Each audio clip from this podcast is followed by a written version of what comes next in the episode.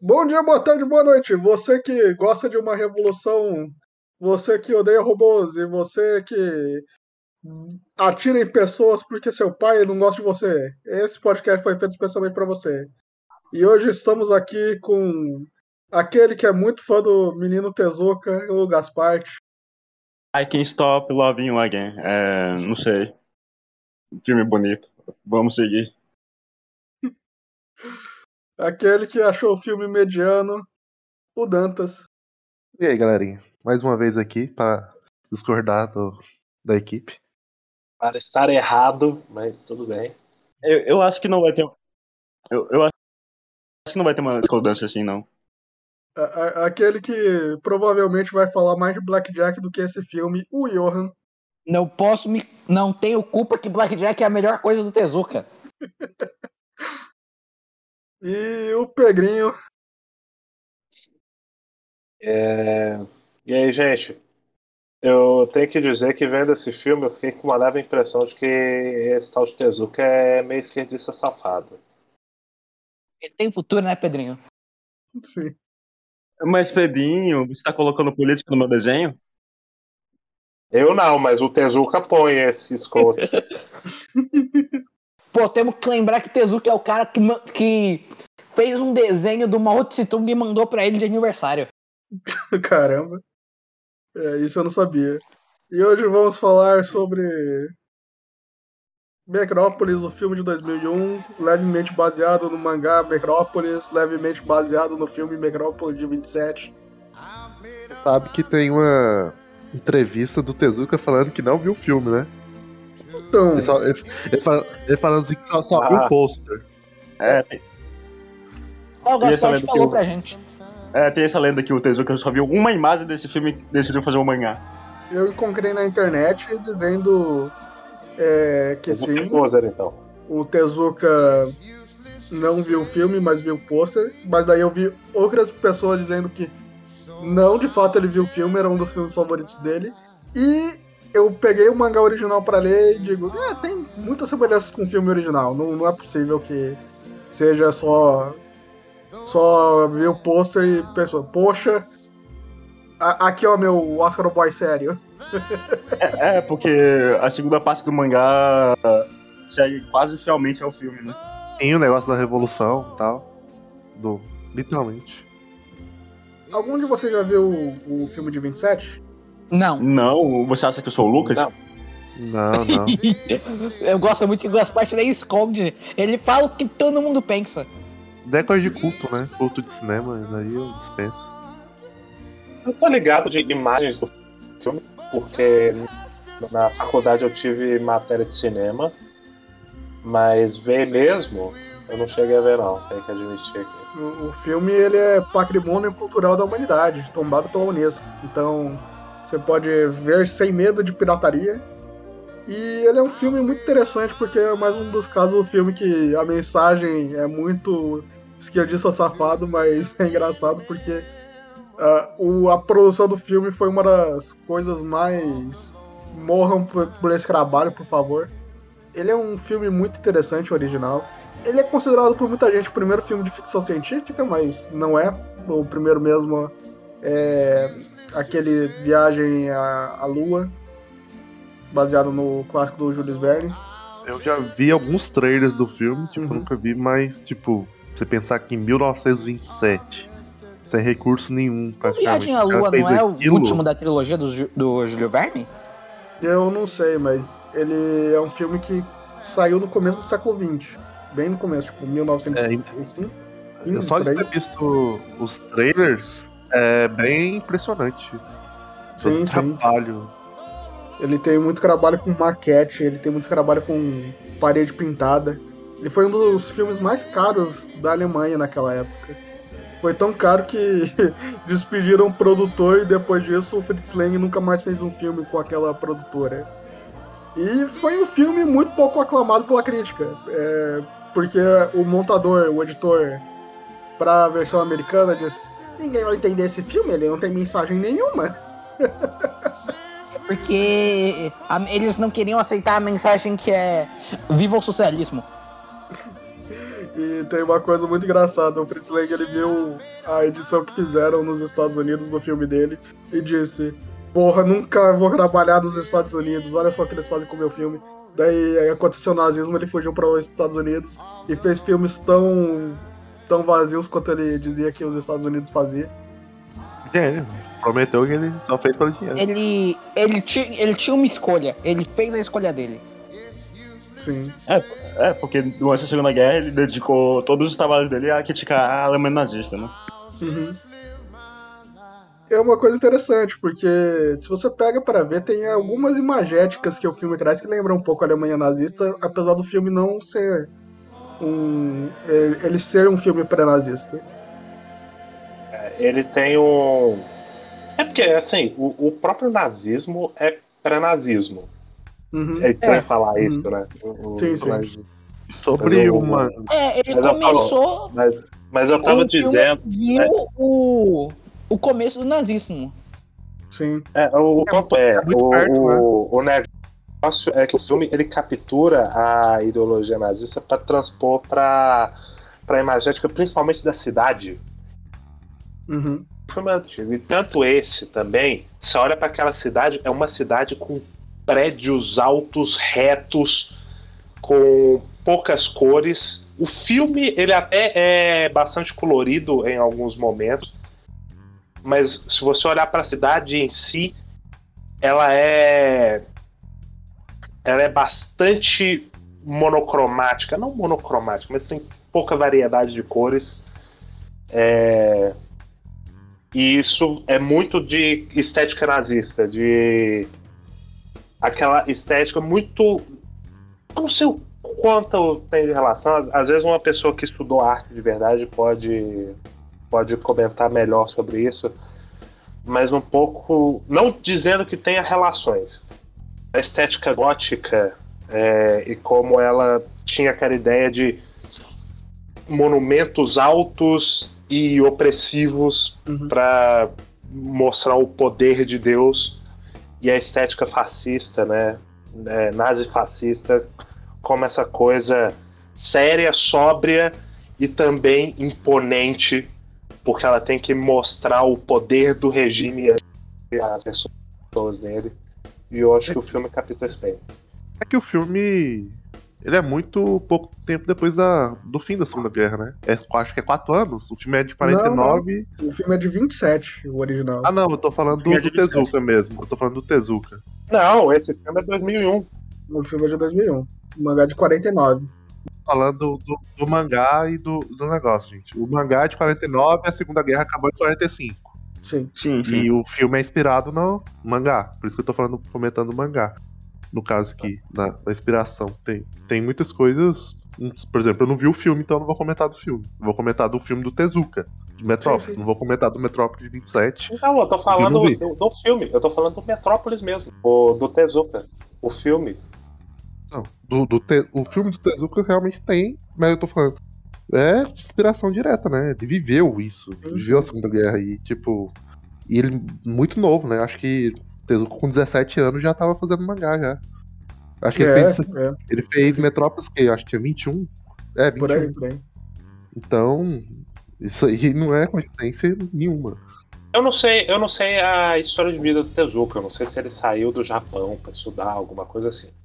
É, mas ele viveu a Segunda Guerra da perspectiva do Japão, que foi uma realidade diferente da, da Europa, por exemplo.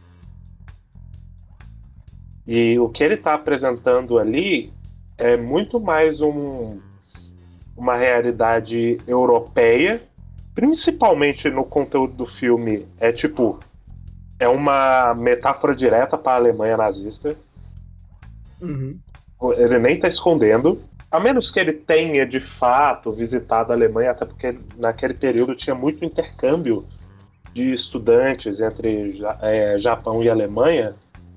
Talvez ele tenha visto essa realidade. Mas eu não sei. Eu não, não conheço a biografia do Tezuka muito a fundo. O máximo que eu sei é que ele era um médico e era um mangaka muito bom. Dito isso, a gente nunca falou do Tezuka propriamente disso, dito aqui no canal, então. Porque é- eu sei que é meio óbvio falar do Tezuka, Mas importante para marcar um momento histórico pra gente não precisar mais falar, introduzir o Tezuka para as pessoas, porque provavelmente a gente vai falar de outras obras dele no futuro. Johan, você que é um grande fã, Eu. quem que é o Osamu Tezuka? Osamu Tezuka é o cara que encobriu Ishikawa Ken como o deus do mangá. Eu não vou elaborar. É isso. Isso não faz o menor sentido se o Na diabo verdade foi o Shotaro Faz pra mim. não faz, seu porra. Faz pra mim. A Getter Hope é o melhor mangá não já escrito. com o Ishikawa, mas eh, eles conversam. A história que contam é que numa festa o Shotaro Shinomori era o mangaka É, do não, momento. é, eles estavam falando lá e. E um editor chegou e falou assim: Pô, Tezuka, você conhece o Shotaro Shinomori? Um pessoal tá chamando ele de, de, de rei dos mangá. Daí o Tezuka tava vendo e falou assim: se, eu, se ele é o, deus, o rei dos mangá, eu sou o deus dos mangá. Bêbado, obviamente. Tezuka brincando, só que o apelido pegou e ficou assim. É, eu, história que era numa festa o, o Shotaro Shinomori foi chamado de rei dos mangás. Daí o Tezuka falou brincando: Ah, se você é o rei, que- o que, que eu sou? Daí, ele, daí o Shinomori meio sem graça falou: Ah, você é o deus dos mangás, né? é um título que faz muito sentido com ele, porque é um cara que durante toda a carreira dele conseguiu se manter relevante. Quando apareceu o Ishinomori, quando apareceu o Gonagai, quando veio o movimento do Gekiga, quando apareceu concorrência de peso, tipo o Kurumada. Mas a gente tem que falar que, infelizmente aqui, eu, eu, eu vou falar por, por todo mundo, Kurumada pôs Osamu Tezuka pra mamar. Infelizmente. Porque só gênios podem ser mangaka. Tal qual Osamu Tezuka e Masami Kurumada. Ah, o, o, Kurumada, o Kurumada viu, né? Ah, o Tezuka é o deus dos mangás. Mas eu vou socar a cara de Deus, porra. Eu não, se ele é o deus dos mangás, eu não me importa em ser o demônio dos mangás. O que, é, o que é um deus para um não quente? Ele tinha mais liber... Ele tinha mais liberdade aqui, né, quando fez Metrópolis, né? Porque eu só, só vi boatos, tipo, que o primeiro mangá que ele fez é, foi todo picotado, já vi essa história um milhão de Sim, vezes. sim. E ele odiava os editores. Então, Pelo que eu vi, ele era picotado porque ele tinha muito quadro. É, Então, tipo, não era porque eles estavam censurando o Tezuka. Era porque era muito grande e a quantidade de quadros não ia dar pra quantidade combinada de páginas. po- porque antes do Tezuka, os, man- antes do Tezuka, os mangás, eles eram tipo tinha de jornal, eles tinham poucas páginas. Uhum. Inclusive, os mangás, eles tinham. Eles, eles eram chamados de capa vermelha porque os livros deles eram pequenos e todas as capas eram vermelhas. Aí, quando o Tezuka Sim. fez, ele, ele. Ele, ele na infância era muito fã de animação. Sim. Sim, sim, dá pra ver a dinâmica, né? Tipo, de ele fazer quadros em branco seguindo, antigamente era muito quadrinizado, essa sequência, né? Ele faz É. exatamente. O Tezuka foi a- com o A Ilha do Tesouro dele, foi o primeiro mangá aquele do Japão mesmo que ele começou que começaram a dar sensação de movimento no mangá. Antes disso não tinha muito. Sim. E mesmo o Ilha do Tesouro, eles ainda cortaram bastante os Sim, quadros do Tezuka. É 60 páginas, especificamente. Te- Ilha do Tesouro não é dele, é adaptação de um livro, se eu não me engano. Sim, sim. Sim, mas eu tô falando o mangá que ele fez. É, Sim, sim, é o que eu tô falando. Aí. Não foi o primeiro trabalho original do Tezuka, ele só trabalhou para desenhar esse mangá. Assim, ele, ele coloca o personagem original dele, que é o Golden Bat Fantomas. Então, É, é porque, é porque tem uma coisa do Tezuka, ele, ele é muito fã dos trabalhos dele.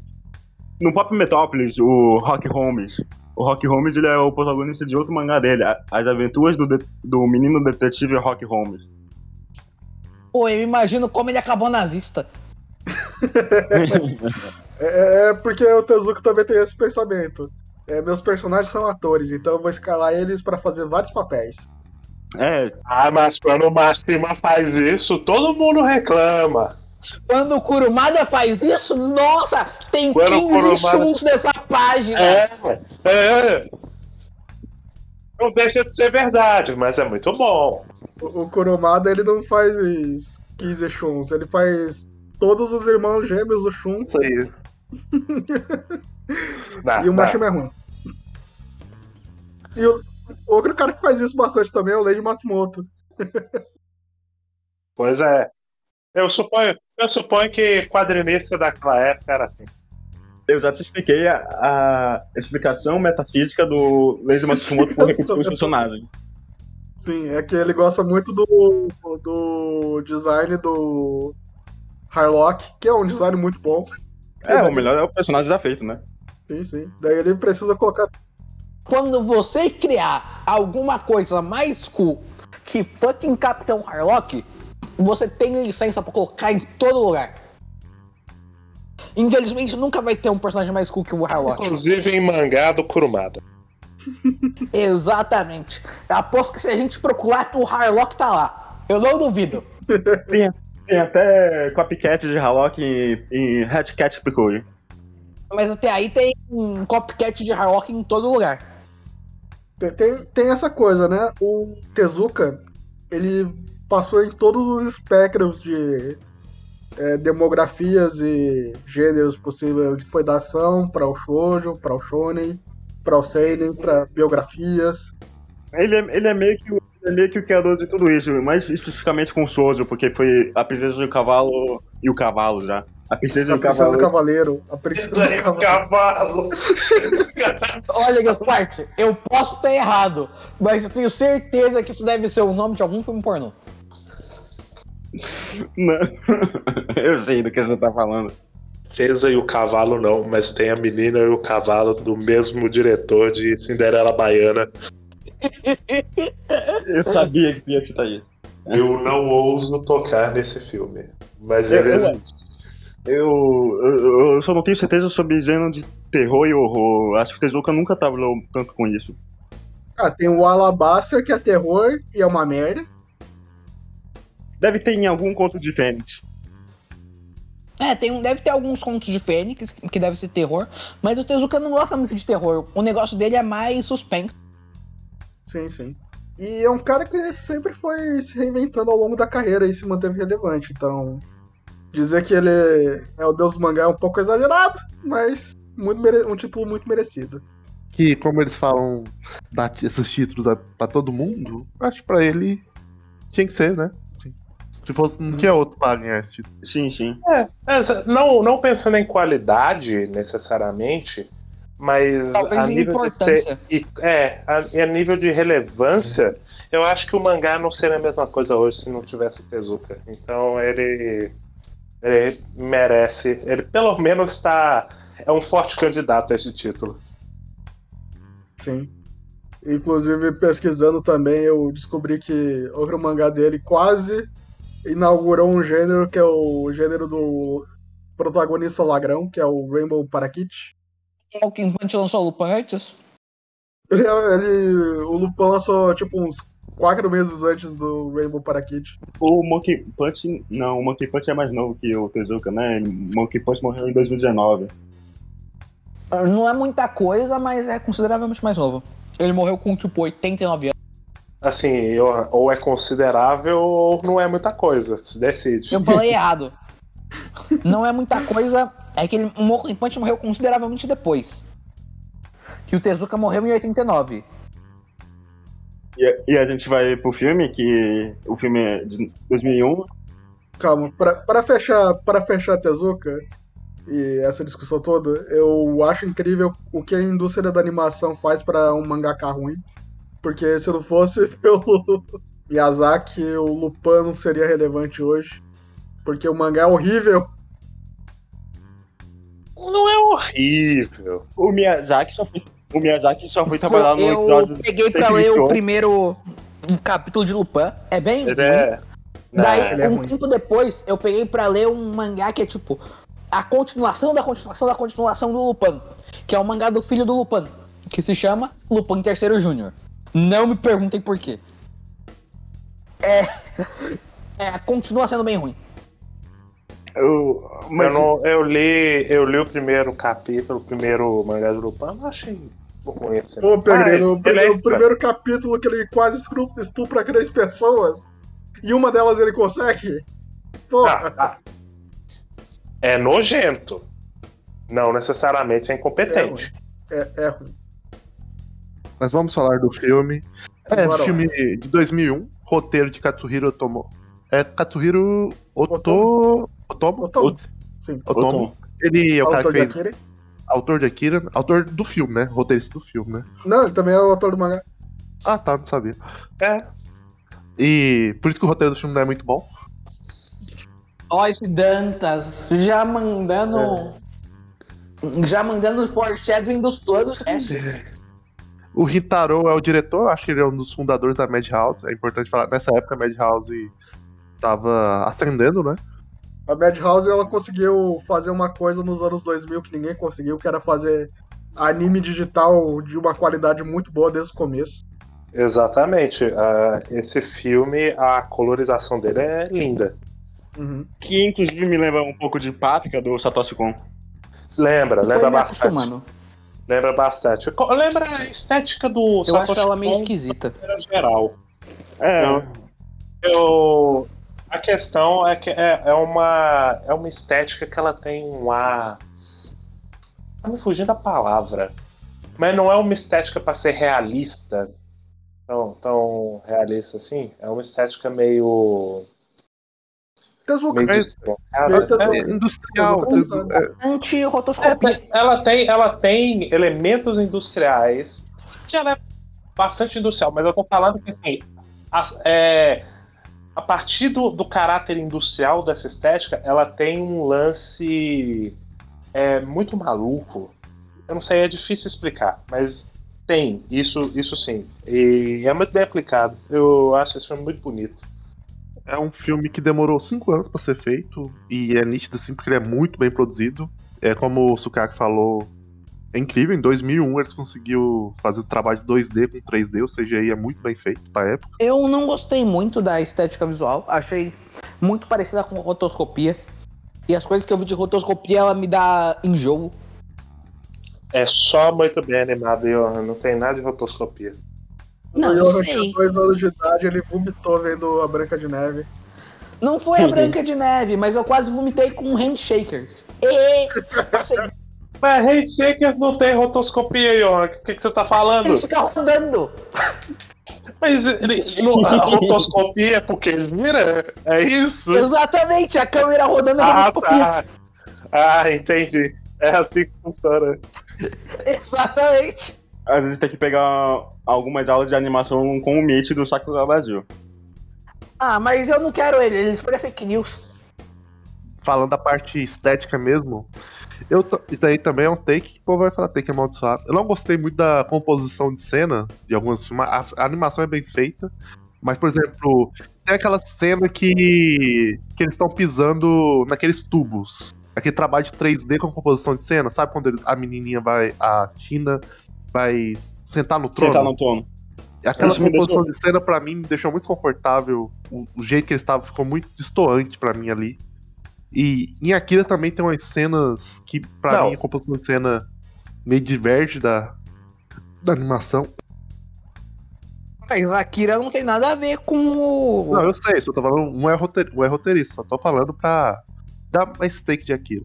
Mas a animação em si é muito boa, mas a composição de cena, pra mim, podia ter sido melhor.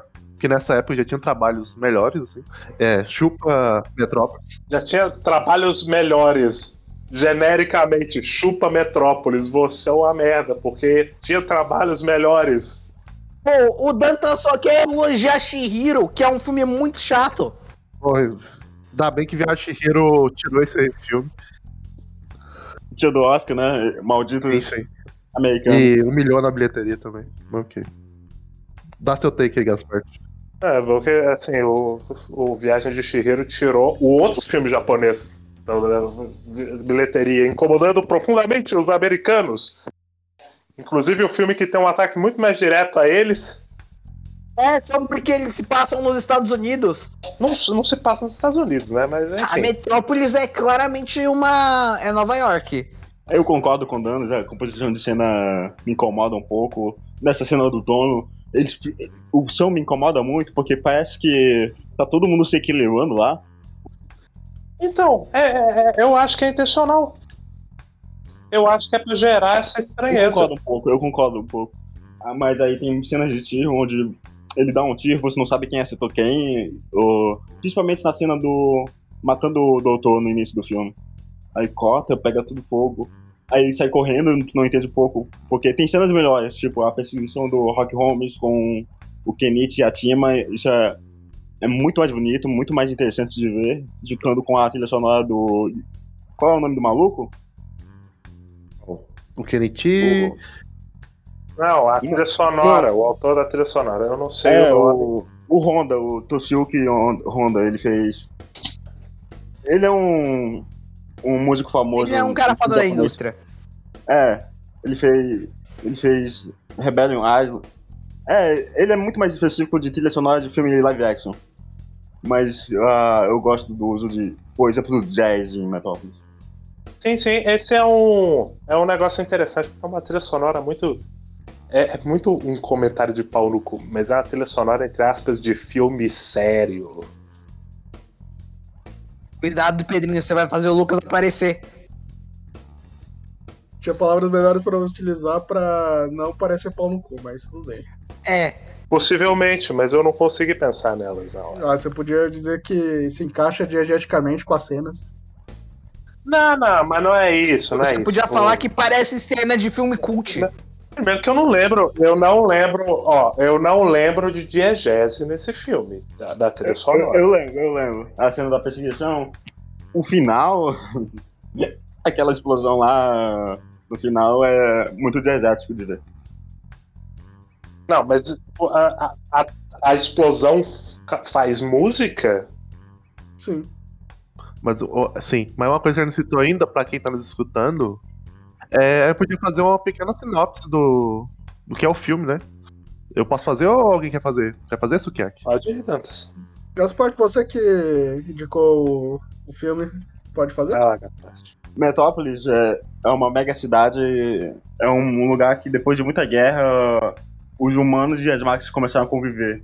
Os humanos no- na parte de cima da cidade, onde a gente pode dizer que são os mais ricos, e os robôs o- no, super, no subterrâneo. Tem três níveis, o, o Zone 1, Zone 2 e Zone 3. Me- O Metrópolis começa com o Duque Vermelho fazendo um discurso. O Duque Vermelho é a pessoa mais rica da cidade, que não oficialmente governa a cidade, porque ele tem controle do, do exército e do prefeito. E do Zigurati. Zigurat é uma máquina que a gente vai descobrir do que se trata depois, mas o principal foco são os Mabaduks, que são. que é um Os partido. Marduques. Maduks. Mamaduks é o filme de terror, porra. É. O- os Malduks, que são os camisa vermelha, é um, é um grupo de pessoas que que é anti-robô, mas usa o poder, o, o medo dos, pelos robôs de causar terror pela cidade. A gente É uma descobre que- milícia, uma milícia oficial, não oficial. É uma milícia. É. A gente descobre uma cena depois Será que. que eu já vi algo parecido, hein? Rio de Janeiro! Também. que o Rock Holmes, que é o líder dos Malduques, é, é filho adotivo que ninguém sabe que é filho adotivo do Duque Vermelho. E a gente acompanha a história do Kenichi e seu tio em busca de um de um doutor maluco pelo subterrâneo da cidade. A gente e acaba descobrindo as tramas secretas que ocorrem em Metrópolis. Basicamente isso. Só sobre caças, preconceito contra robôs, né? Tipo, os robôs são praticamente escravos. São escravos, no caso. É, todo mundo tem preconceito contra ele. Um dos problemas também que eu tenho com o filme é sobre o personagem do Rock Holmes, né? Que é o sobrinho do. É o filho adotivo do, do Cat. E com a outra trama. Porque vocês sentem que tem uma- uns núcleos muito é, espaçados que às vezes eles perdem até o propósito, que não conclui nada ali. Tem um que eu sinto isso, que é o núcleo dos revolucionários. Sim, eu ia Fora falar isso- exatamente do- dos revolucionários. Uhum. Fora isso, eu acho tudo muito bem integrado. É, Eu, eu, eu- eu vou falar o- da questão do- dos revolucionários. Eles são o, o núcleo interrompido justamente porque esse é um filme tematicamente pessimista.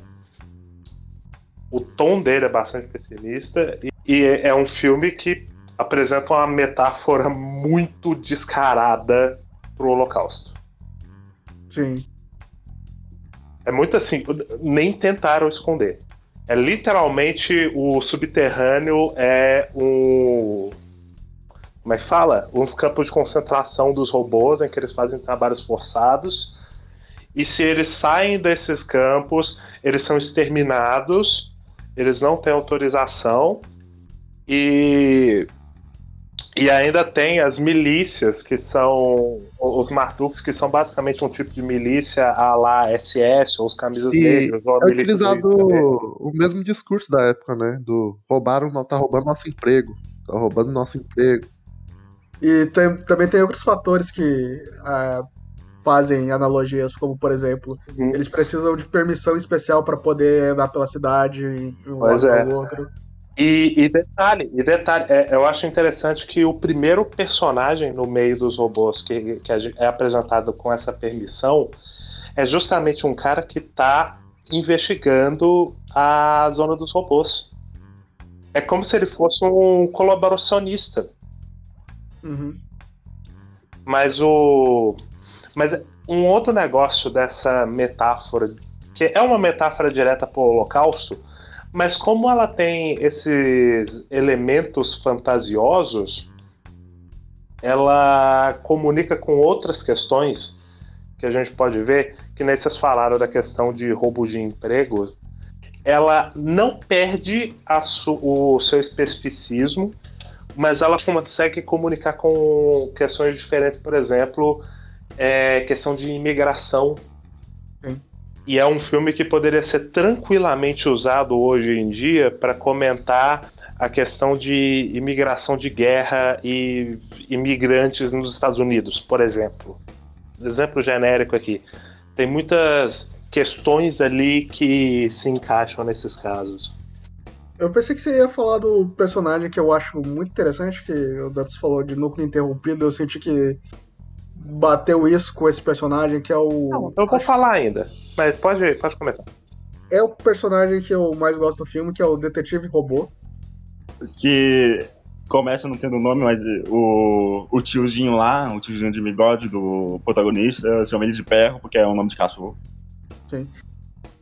Eu, eu lembrava esse, esse tiozinho robô. Ele é um personagem do primeiro arco grande de Astro Boy. Pelo menos do mangá que eles fizeram aqui no. que trouxeram. É o protagonista do Pluto. Não, ele não é o protagonista do Pluto, é o. cara que é o robô que era cachorro. Ah, tá, porque o, o protagonista de Pluto também era um robô detetive. Ah, sim, sim. Não, ele era o. Não, o design dele é igual. Que era o professor da Astro Boy que tinha o cachorro, daí um, cara roubou o cachorro, tirou o cérebro do cachorro e pôs no robô e. E segue o arco.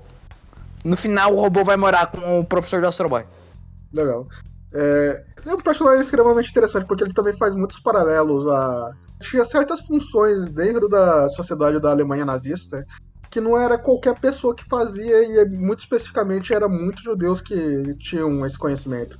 Porque tinha uma coisa que acontecia na Alemanha nazista, era que judeu de fato era um povo muito unido, um pouco segregado, e acabavam tendo um pouco de educação é, mais avançada do que outras pessoas da comunidade alemã.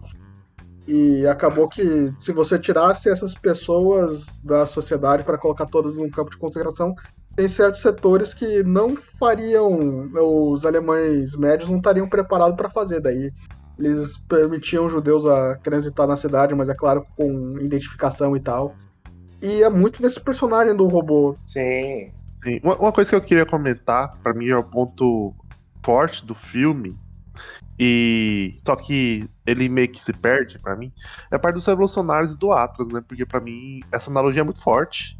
E ela quer meio que fazer associação, fala assim, olha, o povo que tava lá na Alemanha nazista, eles estavam tudo fodido também. E eles foram incrivelmente manipulados. Eles pensam, é realmente é culpa do judeu, é culpa do robô. E eles poderiam ser pessoas boas, assim, só que eles foram tão manipulados que eles acabam fazendo atrocidades terríveis.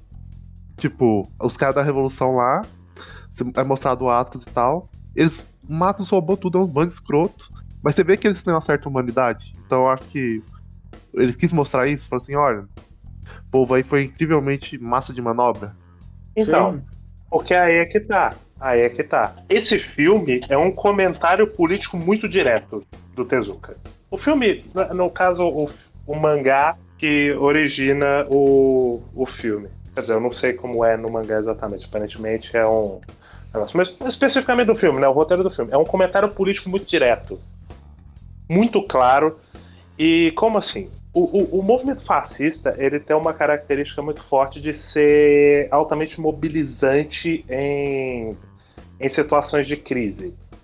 Ele é muito bom de mobilizar pessoas em circunstâncias precárias. Tipo assim, como o nazismo cresceu na Alemanha, o fascismo na Itália e por aí vai. Sempre foi em momentos em que o povo passava fome e tinha vários problemas, pobreza, é, geralmente momentos pós-guerra. Essas pessoas mobilizam, o- os fascistas mobilizam pessoas, mobilizam a- as massas é, em, em razão de, de ideais é, desprezíveis. Só te interrompendo um pouco. É porque o discurso é muito tentador, porque ele oferece respostas fáceis para problemas muito difíceis. Exatamente. E acaba sendo muito agregante. Pode continuar. Pois é. Na- é, nessa linha, o, ele cria é, bodes expiatórios. Então, vai jogar a culpa nos imigrantes, vai jogar a culpa nos judeus, vai jogar a culpa na, na esquerda, no sei lá o quê. Sempre vai ter um bode expiatório que vai concentrar essa raiva. O nazismo ele funciona a partir da, da lógica de, da existência de um inimigo, de um problema que tem que ser exterminado. E e com isso eles favorecem o quê? Ao militarismo e a violência, naturaliza-se a violência e o autoritarismo do regime em prol da existência desse inimigo que tem que ser combatido a todo custo. É, a glorificação dessas posturas é, beligerantes e por aí vai. Nesse filme, nós estamos vendo a, como se fosse a ascensão do regime nazista na Alemanha, por mais que não seja exatamente a Alemanha ali, mas tem isso. E como o, o Duque Vermelho, coincidentemente, ele é o, o- ele é o Duque Vermelho, poderia tranquilamente ser o Barão Vermelho. É, ia ser muito óbvio, Pedrinho, ia ser muito óbvio. Pois é, ele, ele mobiliza a milícia dele e aplica um golpe de Estado com o apoio da burguesia local. E aí, depois que ele recebe é, esses poderes, o que, que ele faz? Uma das primeiras coisas que ele faz: eles matam o, o prefeito e eles, eles dão dentro na, da burguesia. Porque é sempre isso. Burguês, o, o burguês, o liberal, sempre acha que eles vão ficar alimentando o, o Cachorro na nazifascismo. coleira, né? Eles acham que vai ser o cachorrinho na coleira deles. Eles acham que eles conseguem controlar, porque é, como eu disse, né? Como tem essa mobilização social a favor de valores X, isso contrapõe a mobilização social pela esquerda, pelos, pelos principalmente o, os movimentos da esquerda radical, que dependem dessa organização de massa e dessa mobilização. Então, eles usam isso para barrar a esquerda e eles acham que eles vão ter controle sobre isso, só que nunca tem. Você nunca É. consegue manter esse cachorro na, é, esse cachorro raivoso na coleira. E dá em merdas como a gente vê nesse filme. O corte abrupto do núcleo dos revolucionários, para mim, faz sentido temático com esse comentário político. Porque é realmente assim, eles conseguiram o que eles queriam. Ah lá, eles destruíram o núcleo dos revolucionários. E a cidade foi pro caralho. E tem outro momento que, depois disso, que eu acho muito foda, muito icônico, que é quando eles é, matam o prefeito da, de Metrópolis E daí só tem um close na cara do general fascista e uns takes muito parecidos com a Segunda Guerra Mundial. Podia ser claramente colocado imagens reais, eles não fizeram isso, infelizmente. Porra, assim. Mas Por pouco, tipo, no começo até parece um pouco imagem real. sim, Ali é muito. Se não ficou claro até agora, vai ficar- agora fica. Sutileza é pra covardes. Exatamente. Exatamente, é, é o que o Tezuka fala. o, o filme fala: quer que eu desenhe pra você, eu desenho. Eu conheço autores que usam subtexto e são todos covardes. Inclusive, inclusive, abrindo parênteses aqui, no mangá, ele, ele faz um comentário meta, meta e fala, porra, não coloca líder fascista no poder de novo, seus porra. Literalmente no final do mangá. Nossa, no final do mangá é o discurso do cientista. é muito No bom. mangá, no mangá o Tezuka desiste, no mangá não é nem ficção, é só ele ah, falando pro leitor diretamente. Sim, muito bom. É uma coisa que o Tezuka fala bastante. Tipo no capítulo da baleia, em que o. Em que o Tezuka fala que ele é contra essa baleia. Como ele faz isso? Ele bota uma baleia amiga do Blackjack. E, e no final quando- do capítulo, quando a baleia morre, eles falam: Não matem baleias, vocês estão matando os amigos do Blackjack.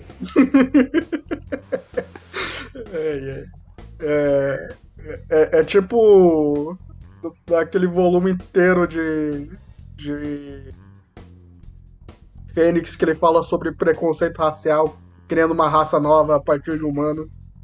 Mas enfim.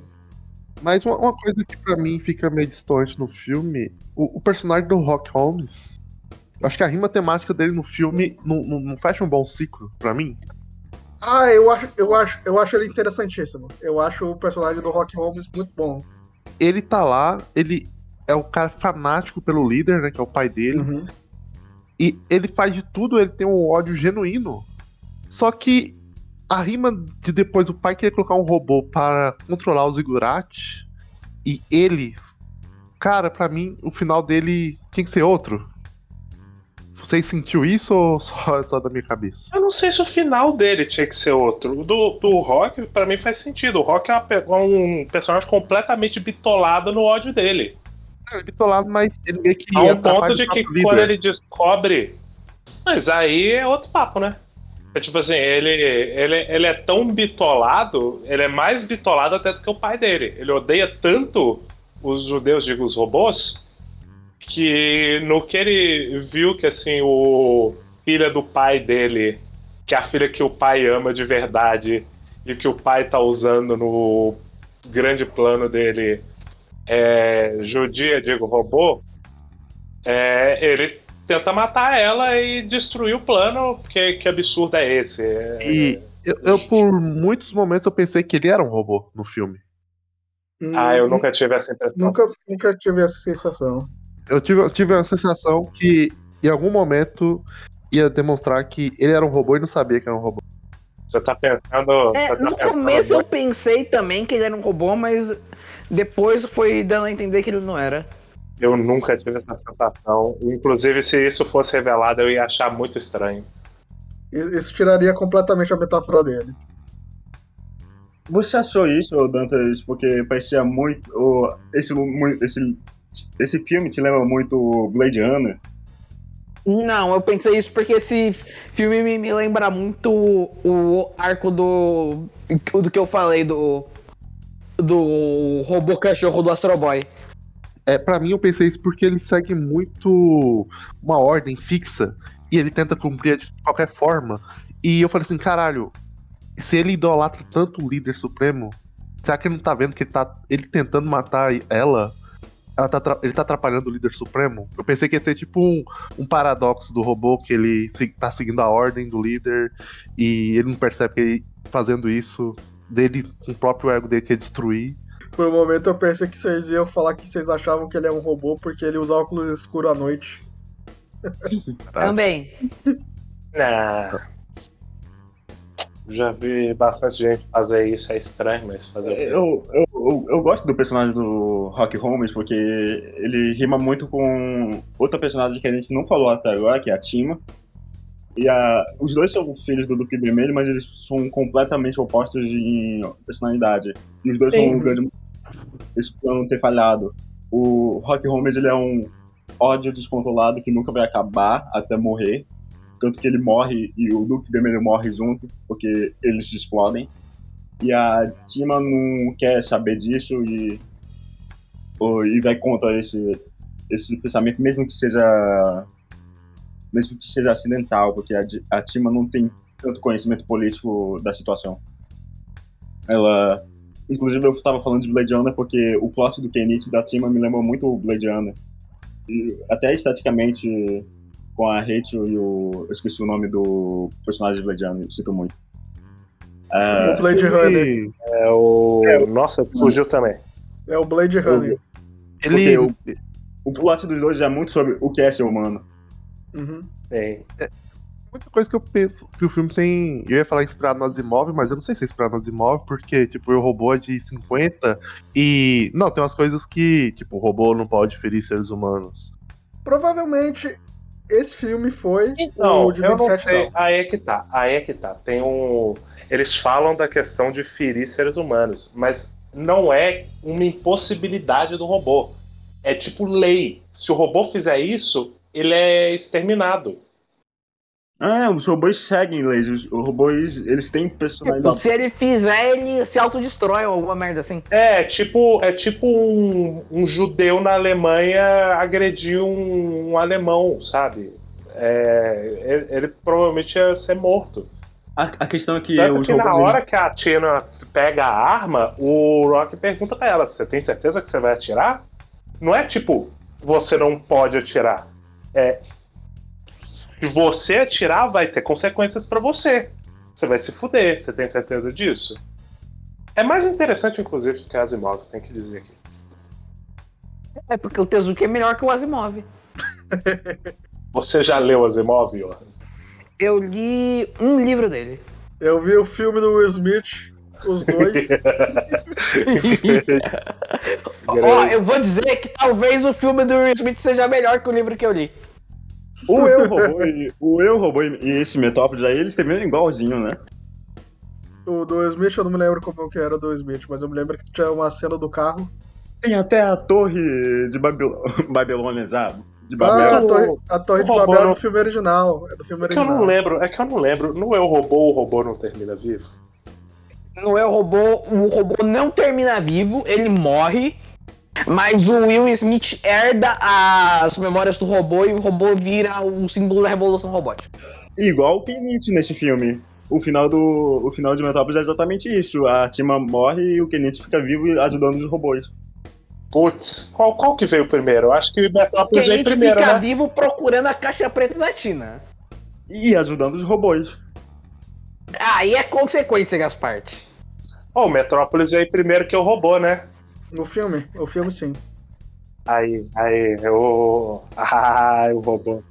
Ah, Hollywood, jogo de ouro. O Asimov já tinha contos, o compilado que fez o, o, fi- o livro dele é de 50, o Tezuka é de 49, né? O mangá. Olha só, o Asimov copiando Tezuka. Dantas confirmou. Asimov tentou fazer o Tezuka mamar, mas não deu certo. O mangá do Tezuka é completamente diferente em questão de história, assim. Tipo, não tem a Tima, é um menino lá. É, o livro é muito mais sobre regras. É mais parecido com Astro Boy do que qualquer outra coisa. Não tem nem esse. Esse Ah, final. então é por isso que eu lembro de ter ouvido falar que Metrópolis era tipo um prequel de Astro Boy. Não, isso é coisa que você criou na sua cabeça, Johan. Não, eu tenho certeza que eu vi em algum lugar alguém falando isso. Máquina de fake foi news. o Johan Subaru Exatamente, das vozes da sua cabeça. Uma, uma coisa que vamos falar já sobre o Ziggurat, né? O Ziggurat nada mais é que uma arma. Caralho, tipo, se isso daí tiver no mangá, Não, não tem, não tem. eu ia falar assim, caramba, a física daquela época eu já sabia que tinha. é, on- como é que fala quando explosões solares que destrói aparelhos? Tem um nome pra isso. Vento solar? Não é evento solar, é tipo, não sei o que eletromagnético que de vez em quando pode dar e pode danificar. É, Explosão a cada, eletromagnética. a cada cinco mil anos tem um negócio de- desse tipo. sim, é. sim. No filme é exatamente, exatamente isso aí que a arma faz, ela consegue mandar um boom, foda-se a física nesse momento e faz essas explosões. E ele queria destruir os robôs. E pra mim, e para mim eu ficou um pouco confuso no final o que, que ele queria fazer de recomeço. Ele queria destruir todos os robôs para a, a Tina controlar de outro meio. Como que ele queria dominar? Eu não acho que é destruir os robôs, eu acho que a Tina é um meio de controlar tudo. E a Tima, em si, é um símbolo eterno do Duque Vermelho. Ela- Ele fala toda vez, toda vez que olha pra ela, ela é o símbolo, ela vai ser a líder eterna desse mundo. É, tipo, ele queria fazer o Império do Mil Anos do Hitler. Só que ele sabia que ele não ia viver mil anos, daí ele ia usar a Tina como símbolo dele. Que é a coisa que o, que o Rock Holmes não entende do Du- Duque Vermelho. Ou Ele não entende porque um robô tem que estar sentado no trono, não o Duque Vermelho em si. Agora faz mais sentido. Ele é burro. Exatamente. Ele, ele não é burro, ele só tem dead issues muito fortes.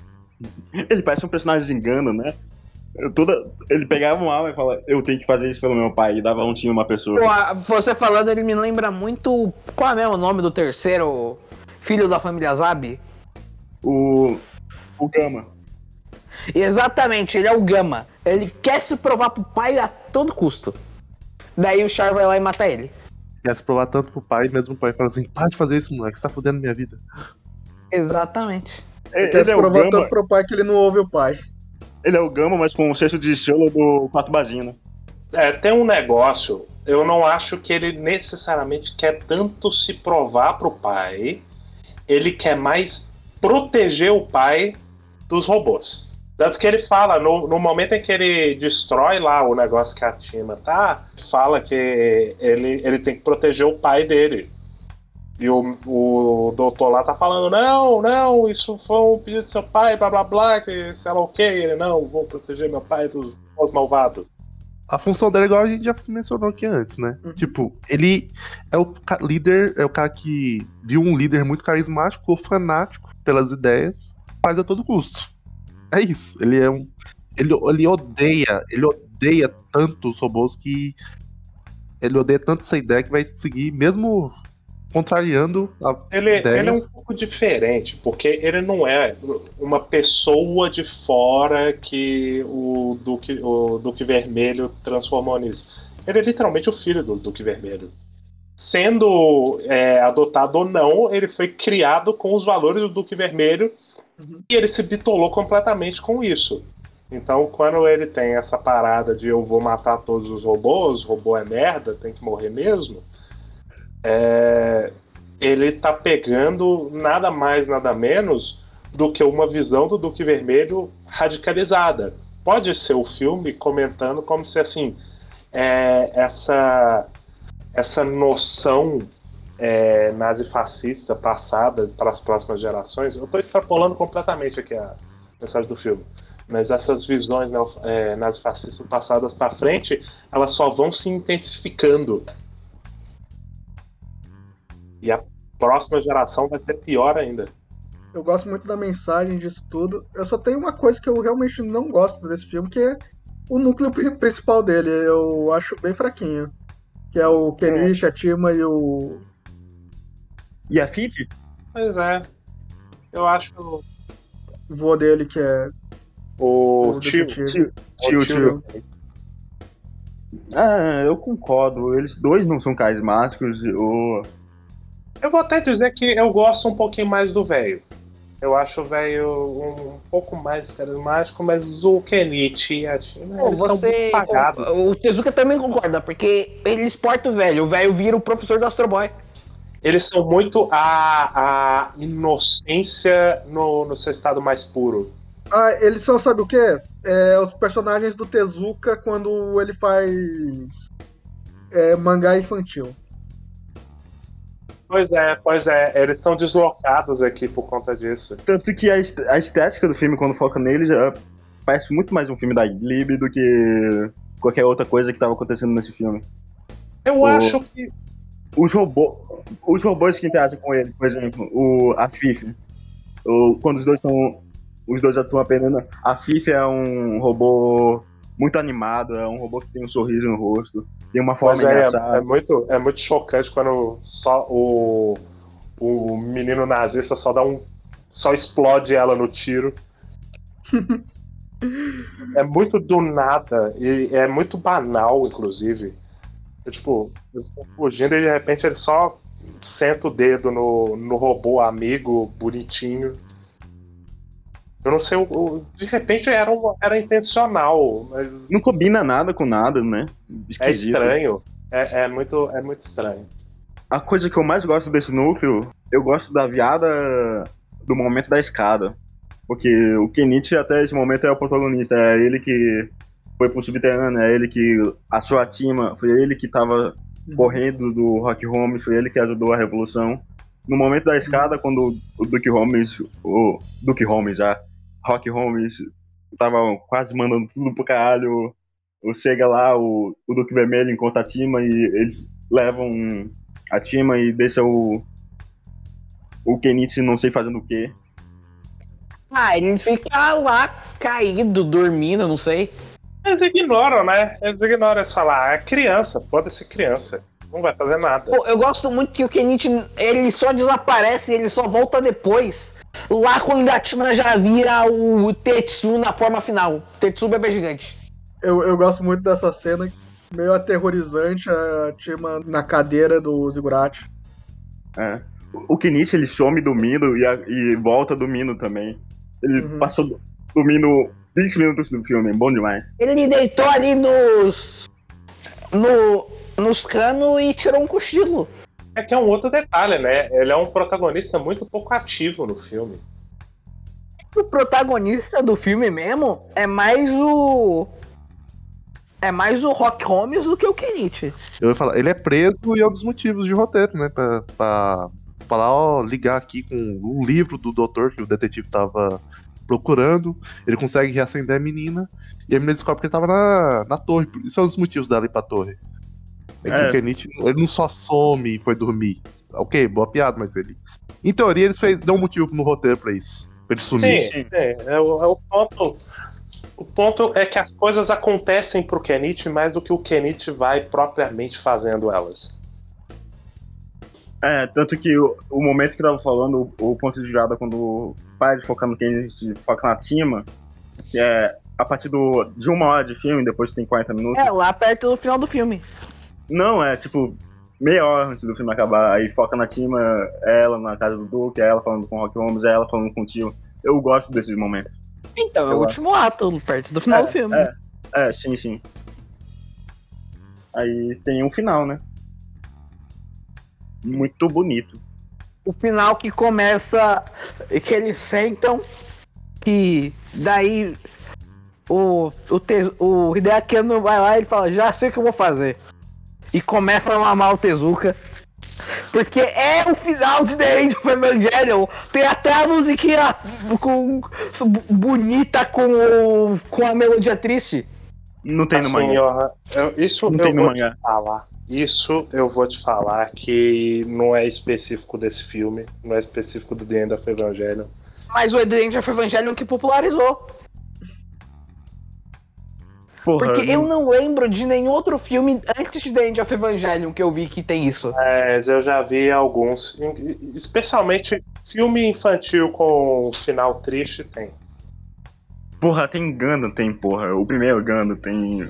Pelo É. menos três episódios que tem um clímax de- ao som de uma música animada. Mas eu tô falando exatamente do desse jeito, tipo The of Evangelion. Até a paleta de cor mudou um pouco pra The of Evangelion, ela ficou mais pastel. Tem um detalhe, cheio de direto pra esse treco, porque é, a música, quando a música bonitinha dele se chama Venha Doce Morte, é difícil encarar como uma música fofinha per se. Não, mas eu não tô falando que é uma música de- bonitinha, eu tô falando que é uma música com uma melodia bonita, mas a letra é triste. Mas aí é que tá. O ponto é que geralmente o que é feito é uma música com uma melodia e uma letra bonita. É, Metrópolis é isso. A letra da música é. Eu não consigo parar de amar você enquanto a, a Tima e o Kenichi o Kenichi estão se matando. Sim. O, o que o ano faz é, é dobrar a ironia. É, O mundo tá acabando e a- pessoa só tá cantando desculpa por existir. Me desculpa todo mundo. O mundo acabou, minha culpa foi mal. É, desculpa qualquer coisa. Desculpa qualquer coisa, tem coca na geladeira. O mundo, acabou, ah, o mundo acabou, a culpa é minha, era melhor que eu não tivesse nascido. Olha que música linda. Não repara não na bagunça. Não é, Repara não na é- bagunça. Se eu pudesse, eu voltava no tempo, gente. Enquanto bate palma. Mas aí que tá o negócio do evangelho é que ele volta no tempo. E faz a mesma merda quatro vezes. Eu não vou me dignar de falar de rebuild. A gente vai falar disso quando a gente for falar do Não é, nem do Metrópolis. rebuild, não é nem do rebuild que a gente tá falando, Pedrinho. É, isso, isso é confirmado no mangá. Ah, eu não li o mangá também, foda-se. Ó, eu vou mandar o shade aqui. Talvez o mangá seja a melhor adaptação de Evangelho. É, porque. Porque é a única adaptação de Evangelho, né? É, Não, eu, eu vou falar que é a melhor forma de contar o Evangelho. Pelo menos eu gosto mais daquele Shinji, ele é mais ativo. Eu. eu- Isso é pra outro cast. eu gosto Eu- mais daquele Shinji, ele é menos Shinji. Não, não, não. Não, Não, não, ele eu- não é eu- menos Shinji, ele é um Shinji eu- mais ativo. Eu entendo o ponto do Johan. Vamos continuar o cast? Isso é outro. Vamos, papo. vamos, vamos, vamos. Vamos, Já eu queria. Ah, por ser um papo quando a gente decidir mergulhar de vez no Evangelho. É, a gente tem essa ideia. Vamos continuar. Eu já perdi onde a gente estava. É. O fim do, do filme. no fim do filme. É, o filme, Exato. o filme, o filme acaba com o Kenichi encontrando, ah, pocoando as coisas da Timo. E Sim. o A Pascasco caixa já, é- o Pascasco já é uma loja escrito Kenichi e Tima, enquanto e embaixo o Kenichi reconstruindo a Tima. É um final muito pra baixo. Esse final pós-crédito aí é muito. Ah, não, que ele ficou bem, mas. É. É um final triste com uma pitada de esperança. É um final meio também irônico, porque o começo é o Duque Vermelho querendo reconstruir a Tina também, que a Tina era a filha dele que morreu. Eu, eu não gosto, eu não gosto desse final com o tom positivo. É só um gosto pessoal. Tipo assim, eu, eu acho corajoso o, o final em que a Tima só cai mesmo, que a gente não consegue pegar ela. Ela morre e acabou, e é um final melancólico pra essa realidade de merda que eles estão. É, toda a batalha final, a Tima já é uma casca de si mesmo. A ponto de não é. conseguir nem raciocinar já. Sim, era quase como se tipo, a morte fosse um- uma, uma libertação, fosse uma eutanásia ali, E quase. por isso, quando, é, dá pra entender que ela perdeu tudo. Tipo, porque quando ela cai, a- ela fala a primeira frase dela no filme. Sim, sim. Ela reseta ali. Eu acho, eu acho o final agridoce. É, não é ruim, mas podia ser, ter sido melhor. Ah, podia ter acabado com ele com os robôs lá. Podia Ia ter acabado com todo mundo morrendo. Aí é um pouco demais, Deve né? ter acabado com, com o Astro Boy voando e salvando eu, todo acho mundo. que, eu acho que acabar com todo mundo morrendo é é muito. É, é um final muito foda-se. Ah, tipo, eu cansei disso aqui, vou, vou destruir tudo. Ó, ó, o Tezuka faria isso se ele tivesse cansado. Ele faria, ele faria. Ele fez com o Dororo, por que ele não faria com o Metrópolis? Então, ainda bem que não é um filme do Tezuka. Talvez, talvez essa, essa, essa talvez essa seja a mensagem de Metrópolis. Ainda bem que o Tezuka tava morto. Eu gosto muito que a, que o, a última sequência do filme é, é o tio do Kenichi indo pro Japão, deixando ele lá e foda-se. É porque ele tinha que dar aula na escola do Astro Boy. E que foda-se o Kenichi, né? Ninguém deve gostar desse moleque. Chato, Ninguém mas... pediu, ninguém pediu pra ele ficar nessa cidade. Inclusive, o tio dele, o detetive, tava um pouco se fudendo. Ah, não, ele sabe se cuidar, sabe? Pô. Confia. Porra. Todo mundo leva um tiro. Ele leva um tiro, deita na escada e parece que ele morreu. Na próxima cena ele já tava de pé bebendo cachaça. Bom demais. Ah, ele tá bebendo cachaça pra lidar com a dor do tiro, né, Gaspar? Cachaça não? anestésico. Um péssimo anestésico, inclusive. Ah, não é ruim não, viu, Sukiyaki? Depende é da só quantidade. quantidade. É, se você estiver sangrando, não é bom, não. Você já tomou um tiro, Pedrinho? Fica bebendo mais tomar? rápido. É, de fato. Eu nunca tomei um tiro, Gaspar, mas eu já sofri outras dores e é, o álcool me ajudou a lidar com elas. Inclusive dores psicológicas. Considerações finais. Blackjack é melhor. É muito bom, mas eu ainda quero a minha máquina do tempo pra voltar e dar o tapa na mão da caneta do Osamu Tezuka. Não é o melhor filme de 2001. É isso. Eu vou mudar minhas considerações finais. É o melhor filme de 2001, sim. Eu vou dizer que talvez, porque eu não lembro de muitos outros filmes de 2001. No caso de cabeça, eu não lembro de nenhum. Tem, tem aquele lá do. do Kubrick 2001, Odisseia no Espaço. Tem o. É Um de 2001, famosão lá, o é? Senhor dos Anéis, né? Eu sei, é uma piada.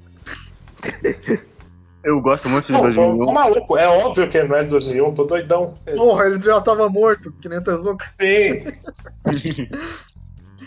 Eu gosto muito de 2001, porque no último Natal, meu pai ficou bêbado com o amigo dele que tava aqui em casa. Os dois decidiram deitar no sofá, ligar a TV e ver 2001. Os dois ficaram Eu gosto meia muito hora. que o Gaspar não esconde que ele foi. que ele sofreu abuso infantil porque o pai dele é o maior nerdola que existe.